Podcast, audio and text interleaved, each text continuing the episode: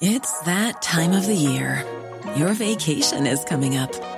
You can already hear the beach waves, feel the warm breeze, relax, and think about work. You really, really want it all to work out while you're away. Monday.com gives you and the team that peace of mind. When all work is on one platform and everyone's in sync, things just flow wherever you are. Tap the banner to go to Monday.com.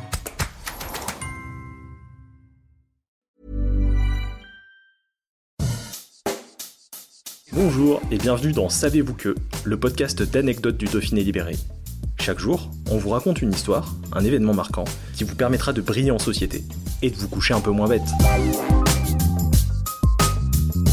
Savez-vous que Monsieur Manchetou, un grenoblois, a mangé un avion tout entier?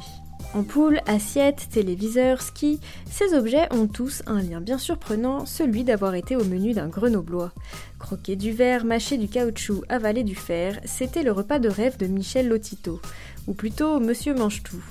Né en 1950, il devient artiste de cabaret et choisit ce surnom avec lequel il va devenir célèbre. Quand les autres enfants se jetaient sur du chocolat ou des gâteaux, Michel, lui, préférait le métal. C'est à l'âge de 9 ans qu'il débute son curieux régime avant d'en faire son métier. Il commence par ingérer des petits bouts de ferraille, manger des verres au lieu de les boire sans ressentir le moindre effet. Comme si l'exploit n'était déjà pas assez impressionnant, il se décide à lever un peu le niveau. C'est alors qu'il se met à consommer des vélos. 18 en tout.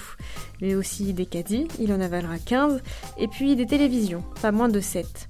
Sans compter des lits, des chandeliers, un ordinateur, et puis un jour, il décide de dévorer un avion. Oui, oui, un avion, un vrai, grandeur nature. Certes, il ne s'agit pas d'un avion de ligne, mais d'un Cessna 150, un biplace, qui de toute façon n'a rien à faire dans une assiette. Évidemment, il ne l'a pas avalé d'une traite, il lui a fallu plusieurs années pour le digérer. Coupé en petits morceaux, ce mets au goût discutable l'a occupé de 1978 à 1980.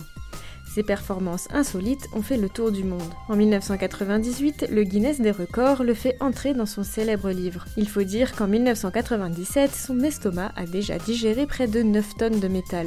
Difficile de ne pas avoir mal au ventre en imaginant tout ça. Mais pour notre chronoblois, ce qui lui provoquait des brûlures d'estomac, c'était les bananes. Mais comment fait-il pour avaler tous ces métaux sans souffrir? De nombreux médecins se sont longtemps posé la question. Monsieur Manchetou serait doté d'un système digestif deux fois plus épais que la moyenne, lui permettant de tout ingérer sans se blesser.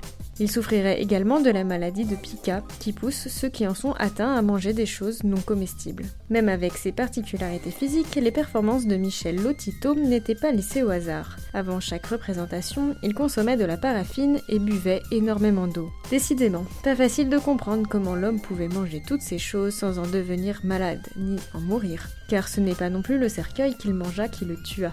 C'est de cause naturelle qu'il est mort en 2007, âgé de 57 ans. Even when we're on a budget, we still deserve nice things. Quince is a place to scoop up stunning high-end goods for 50 to 80% less than similar brands. They have buttery soft cashmere sweaters starting at $50, luxurious Italian leather bags, and so much more.